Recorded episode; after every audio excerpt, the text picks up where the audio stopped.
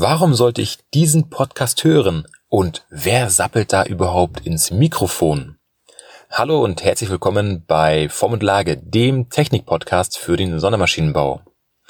Ja, kommen wir gleich zur Beantwortung der ersten Frage. Wieso solltest du diesen Podcast hören? Also, erst einmal, dieser Podcast ist nur dann für dich relevant, wenn du einen technischen Background hast, beziehungsweise wenn du aus einer, einer, einer technischen Branche kommst, wie zum Beispiel dem Maschinenbau, genauer gesagt dem Sondermaschinenbau. Und wenn du Tätigkeit, tätig bist in der Konstruktion, in der Produktion oder in der Qualitätssicherung. Was natürlich auch noch interessant sein kann, wenn du aus der Projektleitung beziehungsweise dem Projektmanagement kommst. Denn was hast du hier zu erfahren? Ich bin als äh, Trainer für Toleranzen in verschiedensten Unternehmen unterwegs und stelle da immer wieder fest, wie auch in meiner damaligen Firma, in der ich angestellt war, dass es überall sehr, sehr viel Halbwissen geht rund um das Thema Form- und Lagetoleranzen.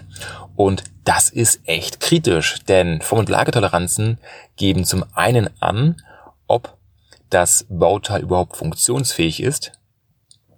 Denn wenn sie falsch gesetzt werden, ist nicht unbedingt gegeben, dass die Bauteile überhaupt ihre Funktion aufweisen können. Zum anderen ist es so, dass zu enge und falsch gesetzte Form- und Lagetoleranzen dazu führen, dass die einzelnen Bauteile nicht hergestellt werden können, beziehungsweise nur zu einem sehr, sehr hohen Kostenfaktor. Und das gilt zu beseitigen. Was sind weitere Punkte, die für dich interessant sein können? Du wirst wahrscheinlich schon mal gehört haben, entweder von Kollegen oder aus anderen Firmen in deiner Branche, dass es so etwas gibt wie Sonderfreigaben. Ich weiß, du hast natürlich auch selber damit zu tun. Aber wie geht man mit diesen Sonderfreigaben um, ohne sich in irgendwelche Fettnäpfchen zu setzen, beziehungsweise ohne dafür zu haften? Das ist der erste Punkt. Der zweite Punkt ist, gerade wenn du Qualitäter bist, wirst du mit Reklamationen zu tun haben. Und die Frage steht, besteht, ab wann kann ein Kunde eigentlich reklamieren, laut Normen? Und wie kannst du mit diesen am besten umgehen? Das wird hier ebenfalls in diesem Podcast behandelt.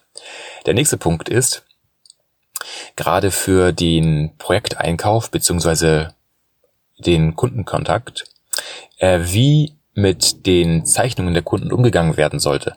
Denn an dieser Stelle kann man, wenn man die Zeichnungen richtig interpretiert, schon frühzeitig auf Schwachstellen hinweisen und diese erkennen, die dir selber in der Firma sehr, sehr große Probleme bereiten können. Beispielsweise, weil die Kundenzeichnung falsch ist. Denn das Problem an der Sache ist, wenn du eine falsche Kundenzeichnung erhältst und der Kunde pocht drauf, dass es so hergestellt wird und du ein oder deine Firma einen Vertrag mit dem Kunden abschließt, musst du auch so fertigen, egal was für ein Blödsinn da drinnen steht und dieser überhaupt gar nicht fertigbar ist. Das ist auch wiederum ein großes, großes Problem, was vertragsrechtlich schon mal schwierig sein kann.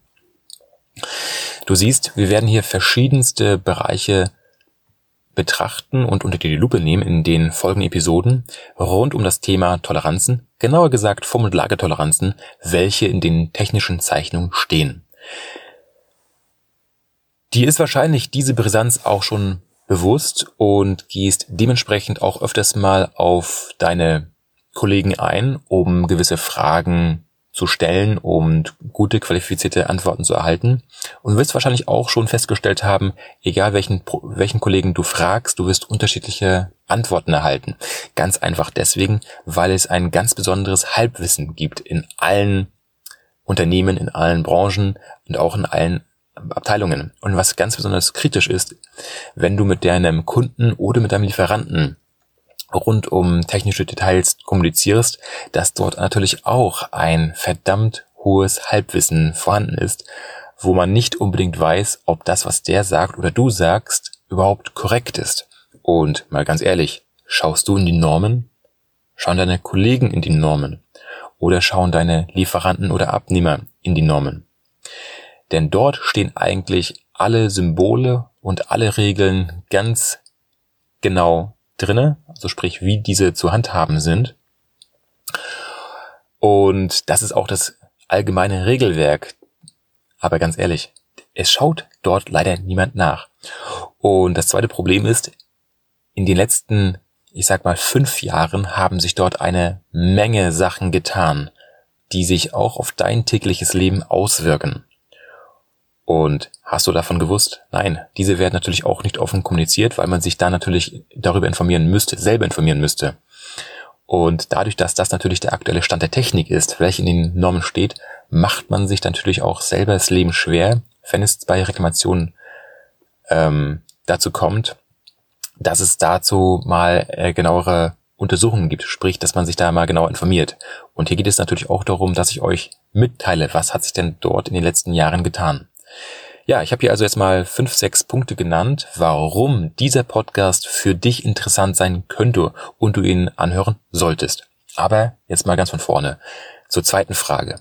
Wer sappelt hier eigentlich ins Mikrofon? Ja, mein Name ist Steffen Beutler, wie ich schon sagte. Und wie du vielleicht schon vermutest, habe ich einen technischen Background. Und das ist auch richtig so. Ich selbst bin Ingenieur, genauer gesagt Mechatronikingenieur mit dem Master of Science, aber das hat hier nichts zur Sache zu tun. Ich bin ähm, oder ich komme aus der Halbleiterei, also aus der Halbleiterbranche. Man kann das auch noch äh, damit verbinden, dass dort ähm, ja die Feinwerktechnik auch eine große Rolle gespielt hat und sowieso ist das der Sondermaschinenbau gewesen oder ist immer noch der Sondermaschinenbau. Ich war zuletzt Gruppenleiter, genauer gesagt stellvertretender Gruppenleiter einer Gruppe namens Versuch und Simulation, habe mich also viel, viel mit dem Bereich äh, Versuch auseinandergesetzt, sprich ähm, neue Technologien und neue Produkte untersucht, qualifiziert und im Bereich Simulation natürlich auch neue Technologien entwickelt und das ähm, in einem sehr, sehr kleinen Maßstab. Also unsere Komponenten waren ich sag mal, sechs Millimeter lang mit einem Durchmesser von, ich sag mal, auch wiederum 50 Mikrometern, also sehr, sehr klein, wie ein etwas größeres Barthaar. Und da ging es natürlich auch viel darum, diese Komponenten zu konstruieren, auszulegen, fertigen zu lassen, zu überprüfen und, und, und. Ich hatte dort ähm, ähm, einen eigenen Reinraum unter mir für die Entwicklung selbst und war dort für die ähm, Einhaltung der ja, Parameter zuständig und der Technik, die dort enthalten war. Und dort sprechen wir hauptsächlich von Messtechnik. Die Messtechnik bestand nicht nur aus Mikroskopen jeglicher Art, sondern auch aus verschiedensten Versuchsaufbauten zur Untersuchung der verschiedenen Komponenten und Messeinrichtungen für physikalische Größen, wie zum Beispiel Kräfte oder Wege.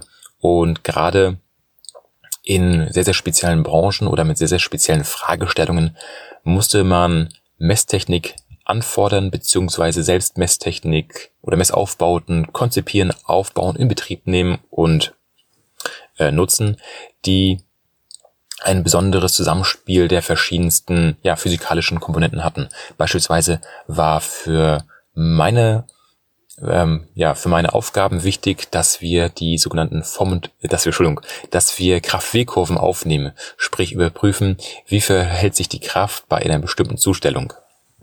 Das heißt, ich durfte mich natürlich intensiv mit dem Bereich Messtechnik auseinandersetzen. Also nicht nur, wie misst man überhaupt, sondern wie legt man gesamte Messaufbauten aus, damit man am Ende des Tages Messergebnisse hat, mit denen man auch arbeiten kann, die auch eine entsprechende Auflösung haben und Genauigkeit haben, einen gewissen Vertrauensbereich haben, damit man qualifizierte Aussagen treffen kann. Auf der anderen Seite, äh, wie schon gesagt, äh, die Gruppe war ja äh, auch in dem Bereich Simulation zuständig und ich hatte dort Aufgaben gehabt, neue Technologien mit internationalen Partnern zu entwickeln, unter anderem auch mit nationalen Partnern wie zum Beispiel Fraunhofer Gesellschaften, weil es da natürlich auf wirklich sehr, sehr komplexe Fragestellungen ankam und die Komponenten nicht nur sehr, sehr klein waren, sondern auch sehr, sehr komplex aufgrund dessen, dass dort viele Funktionen aufgenommen oder übernommen werden sollten. Und damit das natürlich auch alles funktioniert, mussten entsprechende Form- und Lagetoleranzen entsprechend ähm, eingetragen werden in den technischen Zeichnungen, welche auch überprüft werden mussten, um sicher zu sein, dass bei der bei der bei dem Verbauen der Komponenten auch diese funktionieren und es auch zu keinen Ausfällen in den Produkten und dementsprechend keine Reklamationen und keine Ausfälle bei den Kunden gibt. Und da war dementsprechend eine, da, also da hatte ich natürlich einen sehr, sehr engen Kontakt zur eigenen Qualitätssicherung, denn wenn aus den neuen Technologien eine neue einen, ein neues Produkt wurde, beziehungsweise eine neue Produktfamilie, so war das natürlich mit diesen zusammen, mit der Qualitätssicherung zusammen zu qualifizieren, zu verifizieren und zu validieren. Also alles drei ist eigentlich mehr oder weniger das Gleiche. Aber es ging darum, dass ich natürlich auch noch einen engen Kontakt mit der Qualitätssicherung hatte und dort natürlich auch erfahren habe und gelernt habe, wie diese arbeiten, wie diese gewisse Sachen betrachten und wie diese entsprechend umgehen, wenn es um den Kundenkontakt geht bei Reklamationen oder intern bei Sonderfreigaben und war natürlich auch selber mit diesen konfrontiert gewesen. Daher kommt es auch, dass diese zuvor genannten Punkte auch in diesem Podcast behandelt werden.